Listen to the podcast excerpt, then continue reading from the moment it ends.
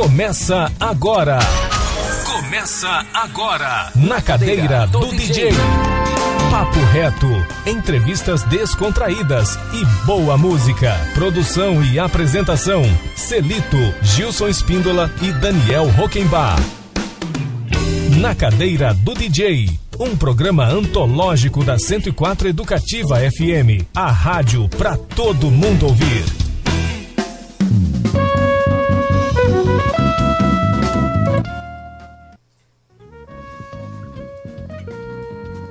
Boa tarde, Campo Grande. Boa tarde, ouvintes da 104 Educativa FM. Chegando para você mais uma edição do programa Na Cadeira do DJ. É Dia do Trabalhador. Nós estamos aqui firmes, Gilson Espíndola, meu Firme e forte, professor Celito. Firme e forte, não é isso, Rock? Você também tá aí na, na balada? Tá na luta. Ah, Dom Rock. Primeiro de maio, Dia do Trabalhador, nós merecemos um programa assim, um programa de gala, digamos assim, É vero. por conta do entrevistado que estamos recebendo hoje, Gilson. Um cara É. que a gente tem um respeito, um carinho e uma admiração enorme. Nosso querido Jefferson Fagundes. Jefferson que, que é um cara assim precursor no Brasil, em nível de Brasil, da implantação do sistema de ensino à distância. Por, por conta de um mestrado profissional que o Jefferson eh, cursou, eh, ele implantou o sistema de ensino educativo de, à distância da Uniderp, da antiga Uniderp, né, com os professores Pedro Chaves e Terezinha Chaves. E depois disso, meu amigo, es- o homem foi para o Ministério da Cultura, foi, foi para da Cultura, para o Ministério da. Qual foi o Ministério, Jefferson? Ministério da da Educação. Educação. Depois é, Estácio de Sá no Rio de Janeiro. Depois. é, onde mais, Jefferson? Antes disso, bom, bom dia, obrigado Bom dia. a todos. Boa tarde. Boa tarde tarde, aos Zé. ouvintes aí da Rádio Educativa. Um prazer enorme estar aqui com o Gilson, com o Celito, os parceiros, É que tua amigos. bio é muito extensa, a gente Não, fica não. perdido aqui, é muita Não, coisa, velho. Vamos fazer, vamos fazer uma mini bio. Vamos. É, então, na verdade, nós começamos essa trajetória em educação é, ainda em 99, né? é, na Uniderp. Né? Nós participamos, inclusive, quando ainda era centro universitário, era CESUP. Depois virou universidade, né? como Uniderp, já com uma certa autonomia. Em 2003, eu já tinha, estava concluindo um mestrado né, em produção e gestão agroindustrial. Olha que a minha área de formação inicial é a área de tecnologia. Mas o mestrado veio com uma, ah, com uma grata satisfação que eu pude desenvolver então um, um projeto eh, aplicável, né, porque na verdade esse mestrado ele exigia que existisse um produto final. E esse produto foi a Uniderp Interativa, né, que surgiu como uma dissertação de mestrado que era a capacitação das populações nas áreas remotas do Pantanal Sul-Mato-Grossense. Então essa era, essa era o tema, esse era o tema da, do- da dissertação de mestrado. E com isso a gente acabou implantando algumas antenas de recepção de sinal de internet via satélite eh, na base de pesquisa no Pantanal Sul-Mato Grossense, né, que pertencia essa base à universidade, à Uniderp. E lá desenvolvemos um projeto piloto, então, de capacitação de pessoas, né? Aquela época a gente fazia temas como manejo fitossanitário, preservação do meio ambiente, eh, culinária regional, eh, dava alguns, algumas informações para eh, mulheres e homens, né? Que, eh, que ficavam isolados, né? Na, na, na planície alagável. E desse projeto, a reitoria entendeu que a gente poderia caminhar para um programa então de educação superior à distância. O Brasil engatinhava nesse, nesse tema, existia uma única instituição particular, já, existiam, já existia a Federal do Mato Grosso e existia a Federal de Santa Catarina, que tinham autorizações para oferta de cursos de graduação à distância no Brasil, e tinha então uma outra instituição particular no Paraná, que chamava o NOPAR, Hoje, hoje ela pertence a um dos grandes grupos educacionais e nós nos aventuramos numa parceria inicial com o Nopar para fazer então cursos de graduação à distância. E aí a reitoria entendeu que a gente poderia caminhar de forma sozinha, né, dentro de um programa da própria instituição.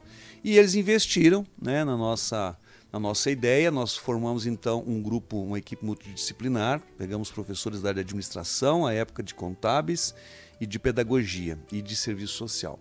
Com esses quatro cursos, nós começamos a abrir então os chamados polos de educação à distância, onde a gente fazia transmissões de aula via satélite à época. satélite. Onde o aluno obrigatoriamente ia até um dos polos, ficava sentadinho a numa internet sala. não aguentava esse Não, não. Aquela época, esse arroxo, né? o problema da chamada última milha, né, era gigante. Então, os grandes centros tinham internet de- com alta velocidade, mas não chegava na casa das pessoas, né? Então, tinha que ser via satélite mesmo o negócio. E bom, de lá para cá foram 19 anos, né, nessa nessa trajetória. É, até 2006, é, eu fiquei então na Uniderp, a gente lançou a Uniderp Interativa, tinha polos aí em todo o sul do Brasil, tinha um polo em Paraty, no, no Rio de Janeiro, é, e aí começamos a desenvolver os cursos de pós-graduação também à distância. E aí eu fui convidado em 2007, final de 2006, início de 2007, para ingressar num outro grupo, que era o grupo COC, lá em Ribeirão Preto, do empresário é, bastante conhecido hoje no Brasil, é o Shain Zayer. Ele é o dono do Grupo SEB. O Grupo SEB hoje é, um, é um, uma holding educacional, que ela- ele está em mais de 150 mil alunos na educação básica, é, tem um certo número na educação superior e é dono da rede de escolas canadenses Maple Bear. Ele é o, é o dono global da Maple Bear. Então a Maple Bear está em 142 países hoje, com escolas bilíngues.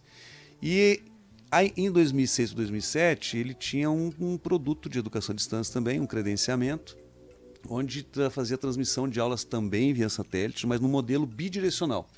Era um modelo em que eh, na sala onde tinha recepção existiam duas telas, né? dois projetores, um onde aparecia o professor, no outro onde aparecia o material que o professor estava discursando, né? estava tratando. E era possível o aluno, em qualquer uma das salas, pedir para falar ao vivo com o professor. Porque o satélite com essa característica bidirecional a gente conseguia. É como você pegar hoje a TV Globo entrevistar. O repórter tal vai entrar lá de Nova York. É a mesma coisa, só que a gente já fazia isso em 2006 para 2007. E essa expansão, né, era a época, né, foi aqueles, eh, aquele momento em que a EAD também começou a ter eh, diversos players, né, diversas outras instituições credenciadas, e começou-se então uma corrida, vamos dizer assim, para abertura de polos. Foi quando o Ministério da Educação teve que fazer uma intervenção porque estava crescendo de forma eh, acelerada e descontrolada, que não, não conseguiam medir a qualidade do que estava sendo entregue né, nos polos. E aí o, o- o governo, eh, através do Ministério da Educação, deu uma, uma bloqueada. Nesse momento eu ingressei como avaliador né, do Ministério da Educação para credenciamento e autorização de programas de educação à distância no Brasil. Eh, também, mais ou menos lá por 2008, 2009, enquanto estava sobre, eh, sobre uma, uma gestão mais controlada do, do MEC, eh, eu fui atuar ah, através do Ministério das Relações Exteriores em Luanda, Na África. na África, em Angola, para fazer capacitação de professores replicadores. Tudo baseado na educação à distância, só que lá não era satélite, lá era é, páginas, folhetos, né, material impresso que era com os professores disseminavam, se Manivela. levavam. É meio na manivela, né? É bem, bem complicado, é outro, é outro país, é outra estrutura, né? Lógico. É, e aí, Claro. mas isso demorou, é, foi por um, um curto período de tempo e continuava fazendo as atividades também para o grupo COC. Em 2013, o grupo COC, que já era é, faculdade é, interativa, né, COC, e aí mudou para um nome que se credenciou como Centro Universitário, Centro Universitário Uniceb, e nós aí tínhamos mais autonomia né, para lançar mais cursos. Enfim, quando eu ingressei lá em 2006, estava com 600 alunos. Em 2013 para 2014, o grupo foi comprado, da parte de ensino superior, foi comprado pelo grupo Estácio, de Sá, Universidade lá do Rio de Janeiro, que vocês devem conhecer. Tem aqui, inclusive, a, a, a, a Estácio está presente aqui em Ribeirão Preto, onde era a Unaes, ali, né, acho que tem uma faculdade da Estácio. Pois bem, é, com essa aquisição, ah, nós mu- mudamos para o Rio de Janeiro, onde eu atuei como executivo da Estácio em três áreas. Primeiro na diretoria acadêmica, depois na diretoria de operações e diretoria de expansão, também buscando novos polos. Lá a gente ficou até 2017 né, nessa, nessa atividade. Aí eu montei uma empresa chamada Arquitetura Educacional, onde comecei a me dedicar então à produção de conteúdos digitais para cursos de graduação e pós-graduação, para o ensino superior e para o meio corporativo, né, para a, a capacitação então, de profissionais. A, educativa, a arquitetura educacional ela produz conteúdos também. Nós temos parcerias né, com produção de conteúdo de professores autores. Mas também presta outro tipo de serviço. Né? Prestamos serviço de consultoria na Sim. área de, de, de, educação superior, tanto presencial quanto à distância e corporativo. Aí abre um leque bastante grande né, de, de conteúdos que a gente pode colaborar. A gente quer conversar bastante aqui sobre arquitetura educacional no próximo bloco, mas assim, acho que ficou bem bacana essa, essa exposição inicial que você fez aí da tua trajetória, da tua bio, muito importante. Fica bacana para o nosso ouvinte saber com quem a gente está conversando, né, Jefferson? Isso é, isso é legal. Mas eu queria aproveitar a oportunidade de você estar tá aqui nos estúdios da 104 Educativa FM. E aí eu quero deixar o nosso WhatsApp aqui, o número do nosso WhatsApp para o nosso ouvinte, que é o 99333 1047. 99333 1047. Se você quiser interagir com a gente aqui, envia uma mensagem de texto ou áudio aí para o Jefferson responder, tá? A gente comenta aqui. Eu queria aproveitar a tua presença para gente, para que você que é um cara é, com toda essa, essa experiência, essa bagagem, essa vivência é, tão importante como você mesmo descreveu aqui, para gente, para você fazer uma análise desse fenômeno que são os grandes grupos engolindo as universidades locais, é, engolindo no bom sentido, né? Entre aspas, obviamente, porque esse é um fenômeno mesmo, né? São grupos que têm um poder, é, é, tem até dinheiro internacional e tudo, né? E aí compram determinadas universidades privadas e elas entram para esse grupo. E o mais curioso é que esses, esse grupo vende para outro grupo, né? Como foi o caso da, da primeira que comprou a Uniderp, como que ela chamava? A Anguera. A Anguera e acabou vendendo para uma outra, nem sei mais quem é o, o grupo que comanda. Eu queria que você fizesse uma análise desse fenômeno, que é um fenômeno do, do mercado, dos, é, de mercado e do tempo dos, dos tempos atuais, né? Porque não é um fenômeno só no Brasil isso, né?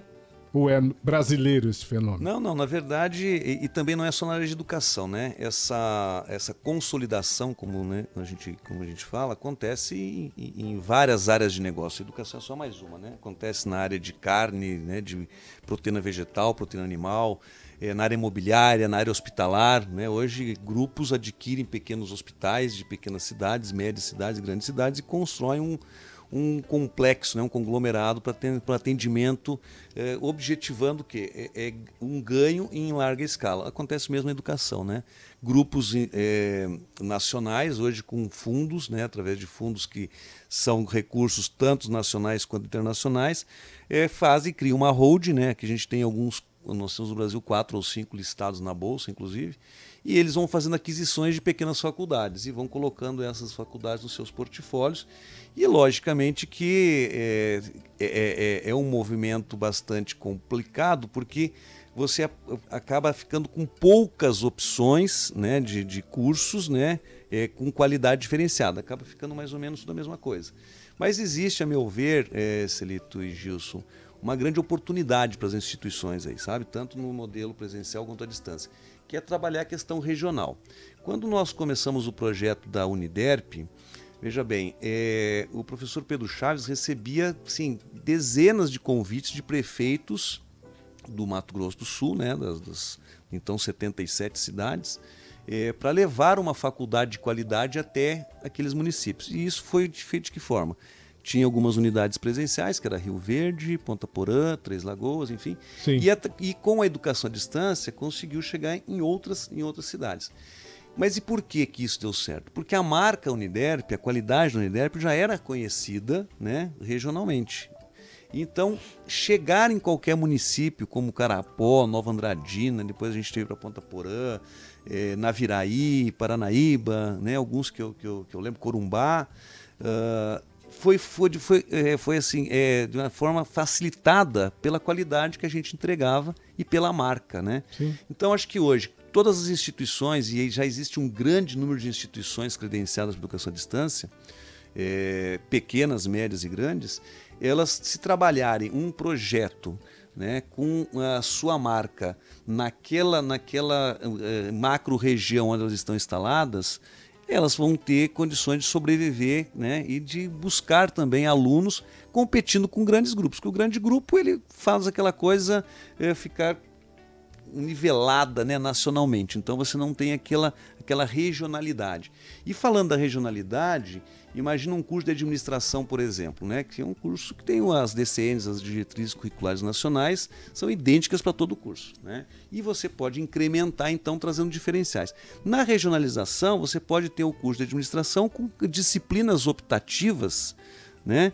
É, onde você vai tratar, por exemplo, de uma coisa que é forte aqui, é a administração, por exemplo, do agronegócio. Agronegócio. É. Né? É a administração do turismo, é a administração de recursos no meio ambiente. Então é possível. Coisas Eu, impensáveis coisas com, in... com o ensino no, no, formato tradicional, né? Exatamente. Você tem, assim, através da educação à distância, com, com, conseguirá, então, fazer projetos e programas diferenciados. E não tem um alto custo, né, para você fazer isso. Você tem que buscar as parcerias certas, né, com, com empresas, né, com, com organismos, uh, com prefeituras até mesmo, né, com, com associações, enfim.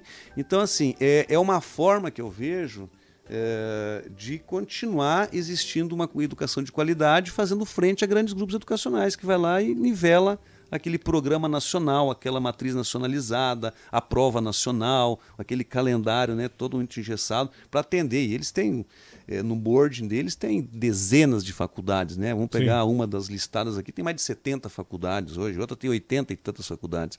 Como é que você vai fazer frente a isso? Aí os caras vão lá, baixam o valor da mensalidade, mas também alguma qualidade vai se perder. Então é Sim. é possível você ter a sua faculdade, a sua instituição, você continuar fazendo uma entrega com certeza de qualidade. É possível. Beleza, a Sim, gente vai passar, continuar esse papo no próximo bloco, porque eu já estourei. Conver, conversa séria e boa é outro, outro assunto lá. 12 e 20, já estourei esse bloco. Vamos fechar então com uma música escolhida pelo Jefferson Fagundes para fechar o primeiro bloco do nosso programa. Qual música você quer que o nosso ouvinte curte com a gente aí, Jefferson? Queen ou Zé Ramalho? Vamos de Avorrai primeiro, porque eu estou aqui, inclusive, em Campo Grande, que eu vim conhecer o meu mais novo neto, tem 45 dias, né? E o Zé Ramalho sempre. Então vamos de Avorrai. A gente ouve a canção depois de um pequeno intervalo com apoio cultural da nossa grade e a gente já retorna para continuar esse bate-papo retíssimo aqui com o Jefferson Fagundes. Segura aí, a gente volta rapidinho, hein? Conversa afinada. Arte aqui é mato.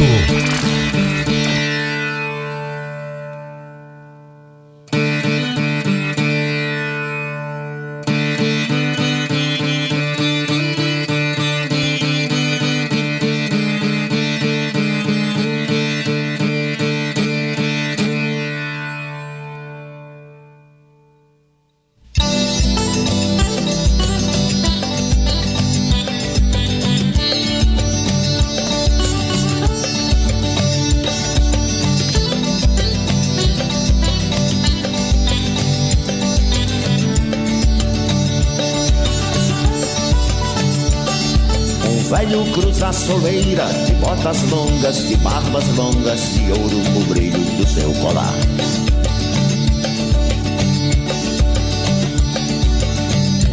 Na laje fria onde guarava sua camisa e seu alforje de caçador. O meu velho invisível a forrar.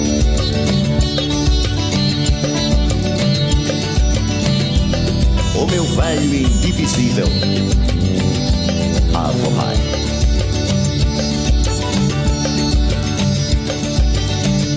Neblina turva e brilhante em meu cérebro, coágulos de sol. A manita matutina que transparente cortina ao meu redor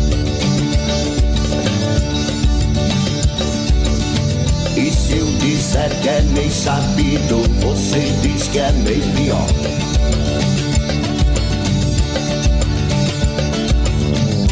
E pior do que planeta quando perde um girassol.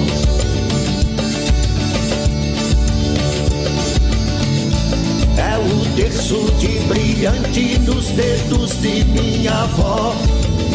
E nunca mais eu tive medo da porteira, nem também da companheira, que nunca dormia só.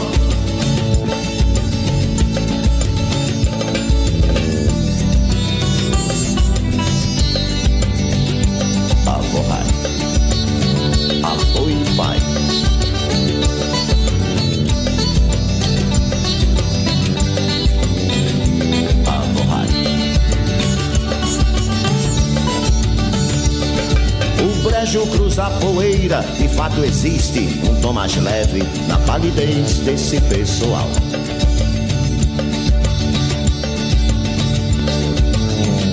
Mares de olhos tão profundos que amarram as pessoas que fitar. Mas que bebem sua vida, sua alma, na altura de mandar.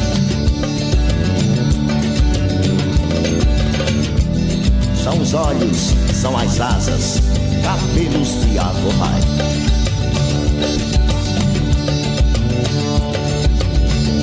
Na pedra de turmalina e no terreiro da usina eu me criei. Voava de madrugada e na cratera condenada eu me calei.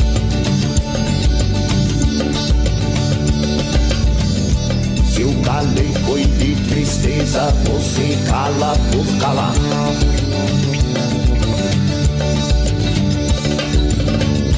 E calado vai ficando, só falar quando eu mandar.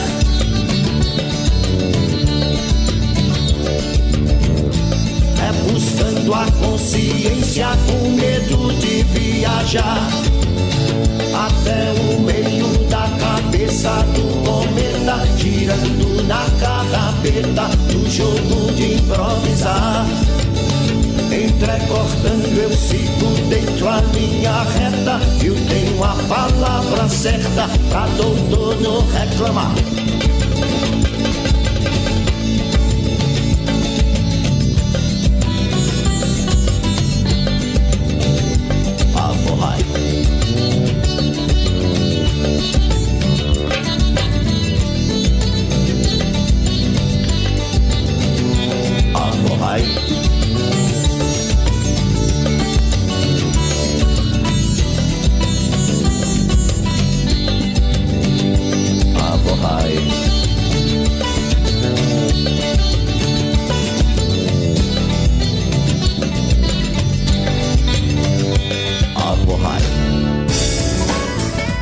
Você está ouvindo Na Cadeira do DJ, um programa da 104 Educativa FM. Na Cadeira do DJ, estamos de volta. Papo reto, beleza? Hoje o programa na cadeira do DJ está recebendo o Jefferson Fagundes, que é um tremendo de um, um cara que tem um conhecimento profundo aí no ensino à distância. E a gente tava fazendo umas análises aqui, né, Jefferson, no, no primeiro bloco. Antes de, de da gente pegar o fio condutor aqui do que a gente estava conversando no primeiro bloco, quero agradecer a participação da nossa audiência, né? Tem aqui a participação importante a gente relatar essa participação, Jefferson. Um forte abraço da Patrícia Rodrigues. Lembrando Oh, a época de linda. Interativo, um grande desafio que deu início à carreira dela. Que legal, Muito hein? bem. Muito obrigado, Grande Patrícia, Patrícia, pela né? audiência. Grande, grande. Obrigado pela participação. Todo mundo que está participando aí, a gente agradece. Depois o Gilson vai dar uma mapeada aí na, na rede também, né, Gilson? Pra gente agradecer. Mas o que eu estava comentando com você aqui no intervalo é que a gente podia falar um pouco sobre o impacto do ensino à distância, desse modelo, pro- tanto para o bem quanto pro tanto pro bom quanto pro, pro mal ou pro bem e pro mal. Com mal com U ou com mal com L, pô. pode, ser, pode ser qualquer um, né? Tendo em vista que a arquitetura educacional, que é, que é a sua empresa em sociedade com a tua esposa, né? Que é uma empresa incrível, com a, com a tua esposa, que é a professora Cláudia Regina de Brito, doutora em educação pela UFSCar, né? Mestre em educação, especialista em antropologia social. Assim, uma, uma capacidade imensa que vocês têm, né? né, Jefferson, você, sua esposa e seus sócios também, né? Nessa empresa. Assim, como você vê essa questão que vem dos, dos grupos corporativos que assumem as, as instituições, se isso impacta, em que medida impacta positivamente e negativamente o ensino e, por consequência, a questão do ensino à distância, tendo que nós vivemos aí um período de pandemia de dois anos aí, onde isso era único, a válvula de escape era essa, mas ninguém sabe exatamente qual foi o nível de qualidade que foi oferecido, né? Bom, boa colocação, Celito. Veja só, é, o bom né, que o Brasil tenha é, grandes grupos educacionais e, e, e, e abaixo deles assim centenas de instituições é que durante a pandemia a gente conseguiu ter os alunos assistindo às aulas, né? Porque todos esses grupos todos já têm a sua, as suas plataformas virtuais de aprendizagem, então isso foi bastante tranquilo. Né? Depois a gente entra na questão da qualidade. Na verdade, a qualidade também é, é, ela é medida de duas formas, né? Pela pela aprendizagem do aluno e por, por indicadores que o Ministério da Educação é, ele, ele estabelece. Mas voltando para a questão da, da, da vamos dizer assim, da benfeitoria né, de, que as instituições entregaram durante o período de, de pandemia, é, a gente entende que o Brasil ele, ele foi um precursor, né, ele saiu muito melhor do que países de primeiro mundo com a questão da, da educação, né, desde a educação básica até o ensino superior, por ter essa vivência na educação à distância, por já ter plataformas né, bem desenvolvidas, por ter conteúdos digitais bem produzidos e tal. Logicamente que durante a pandemia se deu uma, uma uh, se deu um fato, né, que a gente chama de ERE, ensino remoto emergencial, que não tem nada a ver com a educação à distância. Porque a educação à distância é, é um projeto né, com, com, uma metodologia, né, com conteúdos, com objetos de aprendizagem, com games, né, com habilidades e competências é, que são exigidas e são é, trabalhadas para que aquele aluno possa se desenvolver num ambiente digital de aprendizagem. O ensino remoto emergencial é aquela coisa que o professor foi para sua casa, estava na sua casa, acionou lá, ativou um Google Meet, um Zoom ou um Skype, enfim, e ficava lá no seu ambiente doméstico falando, dando a aula dele como, né, da forma como ele poderia fazer, né, durante uma hora, duas horas, três horas. E aí teve todo aquele estresse, aquele burnout, tanto de pais quanto de alunos de professores. Né? Isso é o ensino remoto emergencial, porque não houve tempo né, de muitas instituições se prepararem para isso. Mas todas continuaram dando as suas aulas, de uma forma ou de outra. Quem tinha plataforma de educação à distância se saiu bem. E aí tem que né, dar o mérito aí que, que, para os grandes grupos né, que abarcam a maioria dos alunos de AD, quase 55% dos alunos da AD estão com esses grandes grupos. Então foi possível Nossa, continuar. Tudo isso? 55% Rapaz, nos grandes grupos. Né? E, os, e 45% de hoje o EAD está com mais de 3 milhões e 200 mil alunos, já superou o número de alunos presenciais, né? Educação à distância. Então, enfim, é, isso foi possível, né? Porque havia toda uma pesquisa, havia um, profissionais, né? Como eh, especializados na produção de conteúdos. Né, que é uma das características da, da, nossa, da nossa empresa, e é a produção de conteúdos voltados para cada curso e para cada segmento, né, tanto na educação eh, básica, superior, pós-graduação e corporativa. Então, é possível você fazer educação de qualidade à distância? Sim. Se um grupo A ou B não está fazendo com qualidade, né, ele mesmo, o próprio mercado, o próprio aluno, em algum momento ele vai né, perceber que ele, poxa, eu não estou conseguindo falar, arrumar um. Se emprego. algum grupo não está fazendo ensino Se não está fazendo com com qualidade, em algum qualidade, nos momento. procure. Não, não- eu não sou, não sou, não sou o único, né, que poderia colaborar Ei, nessa, Cláudia, com certeza. Nos procure. É. Nós podemos com certeza ajudar, né? Logicamente que a gente é, é, teve assim, as nossas experiências de educação à distância foram sempre de entregar projetos de qualidade. Eu tenho Tanto na Uniderp quanto disso. no grupo SEB e até mesmo quando nesse grupo que a gente trabalhou quando estava lá na Estácio, porque era uma, uma prerrogativa entregar conteúdo de qualidade para quantidades. Sim. Não é fácil e não é barato. Sim. Então, se alguém está economizando recursos financeiros, certamente não vai entregar produto de qualidade. Nos objetos de aprendizagem, né, hoje a professora doutora Cláudia, que é a minha companheira, minha esposa, também faz parte da empresa, ela faz um pós-doc baseado na aprendizagem através de games, né? Então, quer dizer, são tendências que vão surgindo, né, com, né, eh, durante a, a escalada da sociedade, uma sociedade mais tecnológica, uma sociedade que precisa o tempo todo estar é, digitalmente incluída, né? precisa ter competências digitais hoje para tudo. Então é possível você desenvolver produtos, né? desenvolver conteúdos com extrema qualidade. Isso não, não vai diminuir a margem de lucro. Né? Eu acho que tem que se voltar para você entregar mais com uma quantidade. E é onde você ganha, né? Você tem escala, é possível você ganhar, né? É, porque ninguém, você tem que pagar um bom professor, você tem que pagar um bom designer, você tem que pagar uma boa equipe de TI, você tem que ter boas plataformas, enfim, tudo custa, né? O que a gente tem que ter em mente é o seguinte: você ganhando um pouco menos, entregando mais qualidade, você vai continuar tendo cada vez mais alunos. Não entregue uma coisa que não seja benéfica para o aluno, porque em algum momento ele vai desistir do curso, vai ter uma evasão, vai trancar e vai dizer que a educação à distância não presta. Não é a educação à distância que não presta, são os programas e os projetos que são desenvolvidos sem os recursos necessários. Né? Então, não, não, e aí a gente tem que tomar muito cuidado com essa questão, que com a pandemia, o ensino remoto emergencial foi confundido com a educação à distância. A educação à distância não é o que a gente viu na pandemia. Não é isso. Não é isso.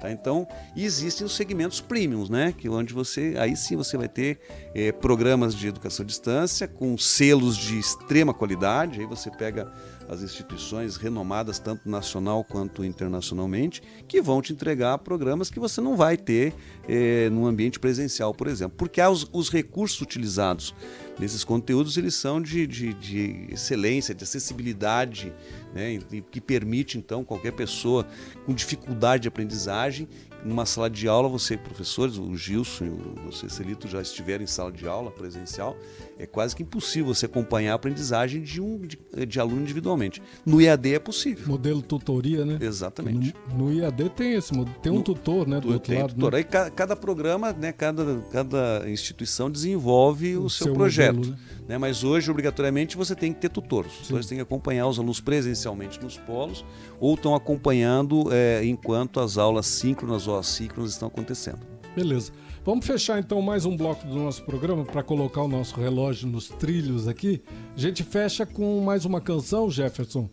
Tem aqui Sonhos Guaranis, Jucibanes e Eta James Purple Rain. Qual das duas você prefere? Eu acho que a gente vai de Eta James agora e deixamos né, os Sonhos Fechou. Guaranis para fechar. Vamos fechar com Eta James o nosso bloco, depois um pequeno intervalo com apoio cultural da nossa grade e a gente retorna para o último bloco do nosso bate-papo de hoje. Hoje recebendo Jefferson Fagundes. Segura aí, rapidinho a gente volta já já. Conversa afinada. Arte aqui é mato.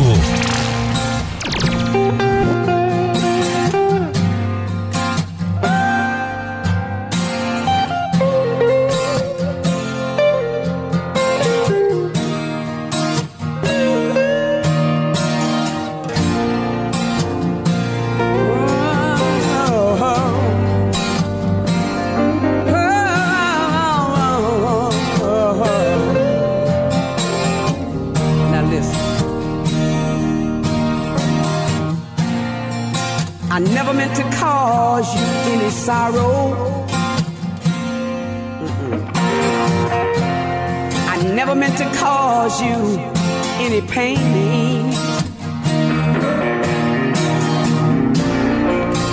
I only wanted one time to see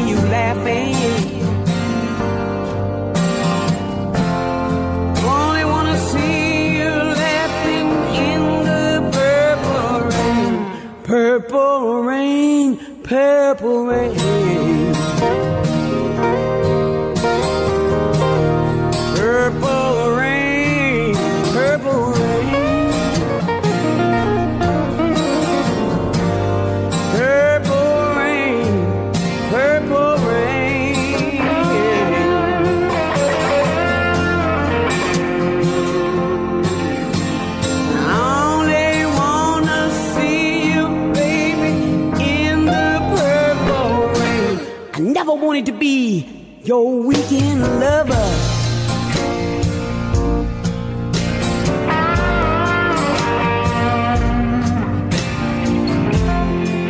I only wanted to be some kind of friend. Baby, I can never steal you from another. Oh no. Such a shame Purple rain, purple rain.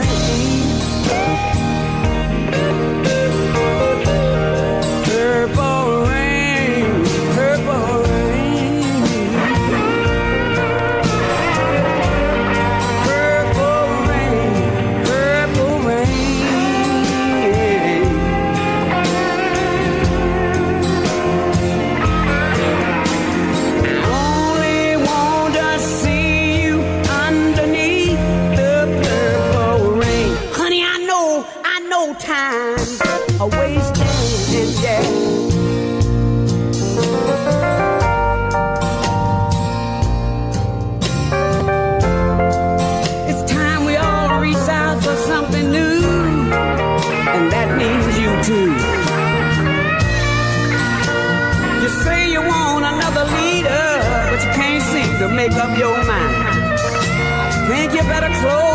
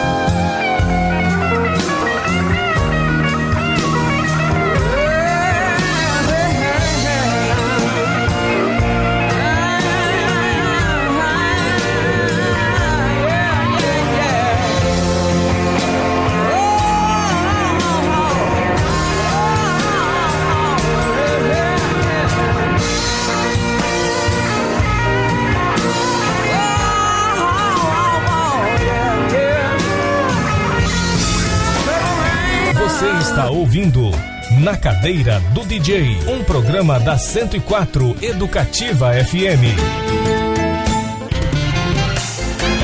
Na Cadeira do DJ, estamos de volta.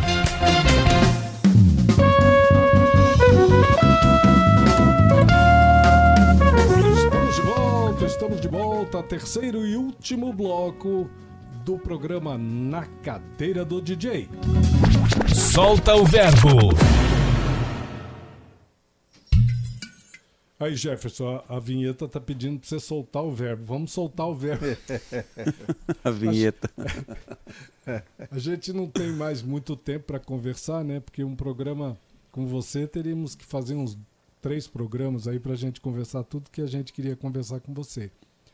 Mas eu acho que tem um- uma coisa importante para a gente conversar no último bloco, que é a questão de não ser mais possível fazer ensino sem as redes, sem internet. E aí nós precisamos pensar isso em termos de Brasil, em qual, como, em qual o status quo dessa questão, tanto no ensino superior, né, no ensino médio e no ensino eh, que eu não sei mais nem Fundamental, o que é, né? fundamental, que é assim a responsabilidade do Estado é um, é, é o fundamental, né, o do Estado, ou é o Olha, Educação básica é Educação a básica, educação né? do governo, isso. do Tem obrigação. ensino superior. E aí tem o ensino superior. Está na Constituição, né? Educação para todos, né? É. Isso. E tem as universidades. Como é que a gente eh, encara esse. desembrulha esse pacote aí, Jefferson, para gente, tendo em vista que você e sua esposa, a doutora Cláudia, vocês têm uma vasta experiência eh, internacional no assunto, né? Vocês viajam muito, tem experiências em outros países, países de primeiro mundo. Como é que você está vendo essa questão para a gente fazer o Brasil avançar? E você colocou uma coisa muito importante, que são os cases dos países que decidiram é, investir na educação num, num, recorte de 30 anos e mudaram completamente a sua de patamar os seus países, né? Sendo não é, é, é bem interessante sua colocação, Celito, porque ela é só o maior problema da, da pandemia na questão educacional foi a desigualdade que o nosso país tem. Então não eram todas as pessoas que tinham acesso à internet. Né? Então aqueles alunos, né, as escolas optaram porque não tinha outra forma, né, de fazer uh, o ensino, fizeram o ensino remoto emergencial, mas nem todas as crianças, nem todos os jovens podiam assistir às aulas, porque não tinha internet porque não tinha computador. Então a desigualdade social pesou bastante nesse quesito. E o país, nosso país, sendo um país de dimensões continentais, né, é, eu acho que o que a gente precisa, eu gostaria né, de ver no nosso país, é, como ocorreu em outros países, né, grandes potências, é um investimento na educação que ela, se, que ela seja um programa de Estado e não um programa de governo. Tendo um programa de Estado, que mesmo que comece hoje, mas que tem um orçamento fixo, um orçamento voltado para uh, todas as comunidades, para todas as cidades, dependendo do tamanho, independente de bandeira política, independente do governador, independente do prefeito, tem um programa de Estado para a educação do país. Sabe? Eu acho que a gente conseguiria certamente aí num não num, num, tão curto né, espaço de tempo, mas algo daqui a é. 10 anos, 15 anos, você ter um, um outro cenário. Contas, somos um continente. É, somos um continente inteiro, né, com, com, várias disputas aí e fica bastante com, complicado. Mas um programa de Estado poderia resolver, porque dinheiro o nosso país gera, né? Nós somos um país riquíssimo, então não é Sim. é por falta de dinheiro, é falta de administrar bem esses recursos. É, a situação de países uh, que se projetaram, como, como a China, como a Índia, como a Coreia, como a gente estava falando, é, fizeram esse investimento, né? investir na educação é, como uma, uma questão primordial. Né? Aquilo lá é intocável, é, como falava o ministro Magna, é imexível esse recurso aqui. Isso tem que acontecer de, de alguma forma. Né?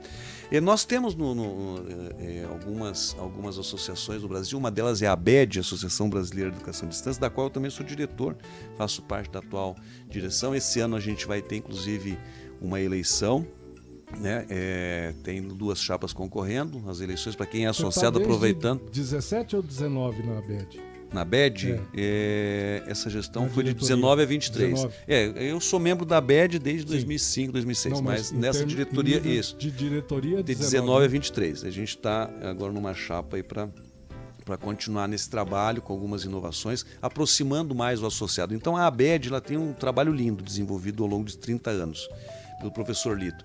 E, e, e, esse trabalho ele culminou, inclusive, em vários indicadores de qualidade que a gente aponta que as instituições têm que cumprir né, que elas têm que atender para que elas continuem credenciadas. Porque hoje muito se fala da qualidade da educação à distância, mas existe uma série de instrumentos que o próprio Ministério da Educação elaborou e que as instituições, se não estão cumprindo, não estão entregando qualidade, mas elas também são penalizadas. Né? Em algum momento há uma penalização.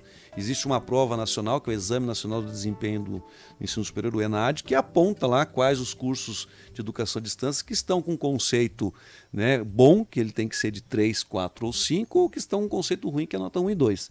E ao persistirem esses conceitos, a instituição ela pode ser sustentada em supervisão pelo Ministério da Educação e ela parar de ofertar novas vagas enquanto ela não consertar, vamos chamar assim, uhum. né, aquele projeto.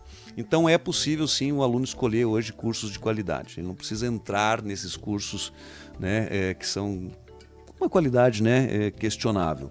E aí tem toda aquela parte governamental que tem que ser feita, né? É investir em educação para que a gente não tenha essa discrepância, né? É, não é porque uma pessoa está numa cidade ou numa comunidade mais empobrecida que ela não tenha direito a essa educação, porque ela não pode ter um computador. Então, investimento em tecnologia, em laboratórios, em acessibilidade é fundamental. E aí entra todo um rol, né? E capacitar professor. Também, né? E a capacidade da rede. E capacitar professor, né? Sem professor, o professor hoje, mesmo que ele não estando em sala de aula presencial, ele é o conteudista. É ele que escreve o conteúdo, é ele que faz a tutoria, é ele que elabora as questões, é ele que mapeia a aprendizagem desse aluno. Então, figuras o, assim sempre. O Jefferson, o Ministério, não sei qual é o órgão que regulariza isso, ele tem um. Ele tem um lugar onde, tipo, reclame aqui? Lógico. É para entrar lá e falar assim, não, onde que eu. Qual que é a melhor? Onde que eu vou? Tem né? a ouvidoria do MEC, né? O Ministério da Educação tem uma ouvidoria. ouvidoria. E qualquer cidadão, qualquer aluno insatisfeito pode denunciar. Olha, a minha instituição, não, eu, eu- eu paguei por um curso X com tantas horas, com, com, tanto, né, com tal conteúdo, com tal material, não foi entregue, tá ruim. Denuncia que aí Não, o e eu MEC digo assim, pro cara que vai ingressar, entendeu? O cara ele ele tem pesquisar. alguma pesquisa, Sim, no, tem próprio, algum, né? no próprio portal do MEC, do MEC. você encontra as instituições, né? As instituições elas Tem um são, ranking, vamos dizer elas assim. são ranqueadas por Ah, notas. legal. Então, volta e meia você vê na cidade, né? Em todas as cidades, um, um outdoor. É, nota máxima do MEC, que é a nota 5, tá? O MEC dá uma nota instituição de 1 a 5. Então não é o 10, Uhum, é 5 máximo. Mas muitos colocam no outdoor nota 5 em administração, nota 5 em É. agronomia, nota 5 em contábeis. Mas vai ver o outro curso lá, nota 2, isso eles não falam. Certo. Mas no portal do MEC você Legal. consegue pesquisar a instituição E e, ver as notas de todos, todos os os cursos. Esperto, Todos os garotada. cursos. É isso aí. Bom, a gente está chegando ao final de mais um planeta, ou mais um programa na cadeira do DJ. Já tô com o Planeta Música do, do próximo sábado na cabeça. Hoje nós recebemos o Jefferson Fagundes, que é um tremendo mega especialista em educação no Brasil, né? Com imensos, enormes serviços prestados aí na área do EAD. Ele também tem uma empresa muito bacana com a sua esposa, né, com a professora Cláudia, que é a arquitetura educacional. E se você entrar lá no arquiteturaeducacional.com.br, você vai observar onde eles atuam. Eles atuam na educação superior, não é isso, Jefferson? Na Exato. educação básica e também na educação corporativa. Quem estiver precisando aí de orientações nessas áreas específicas, eu recomendo. Eu recomendo com uma nota bem, bem acima do, dos cinco aí da avaliação das EADs. com toda certeza. Ô Jefferson, queria agradecer demais a tua presença. Foi assim uma sorte você estar morando em Florianópolis agora, né? Uma sorte você veio ver aí o, o a tua neta, teu neto, né? Exato. Netinho novo.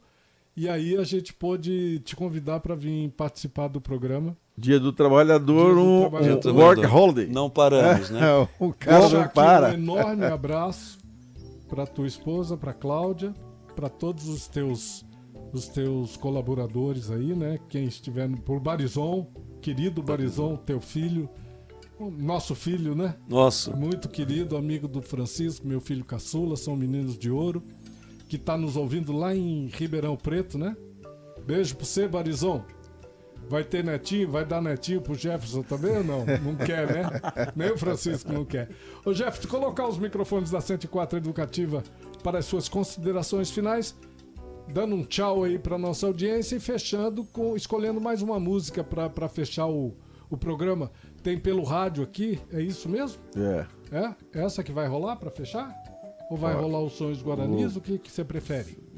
Você, que manda, Jefferson, Sonhos Guaranis. manda. Mas Sonhos deixa eu Guaranis. agradecer primeiro aqui a, a favor. audiência, Mas né? vamos fechar com qual? Sonhos Guaranis. Sonhos? Guaranis. Beleza. Então dá um tchau aí para todo mundo aí, Jefferson. Maravilha. Então, agradecer né, pela audiência, pelo convite de vocês, pessoas queridas né, é, da nossa convivência, é, e dizer que o que a gente quer fazer, na verdade, é o nosso papel em ressignificar a educação à distância.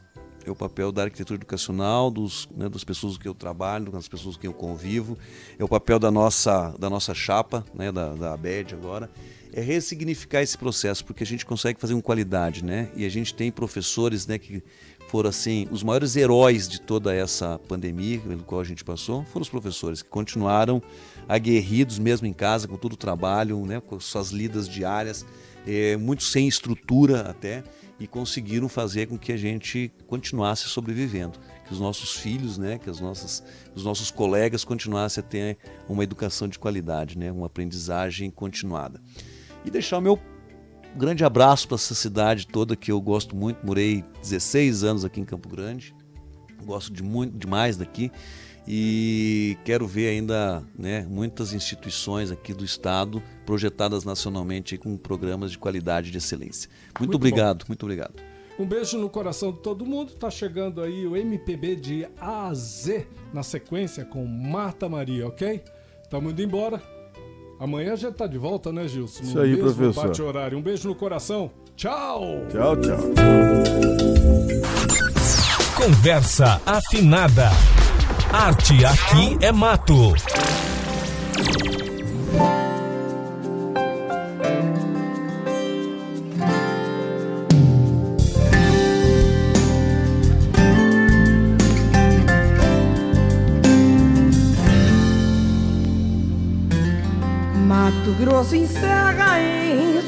própria terra sonhos guaranis.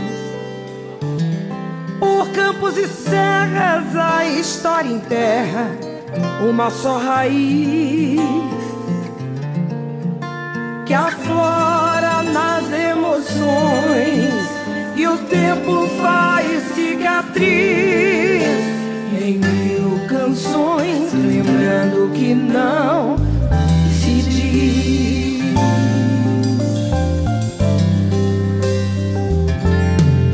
Mato Grosso espera esquecer quiser o som dos fuzis. Se não fosse a guerra, quem sabe onde era um outro país. Amante das tradições de que me fiz a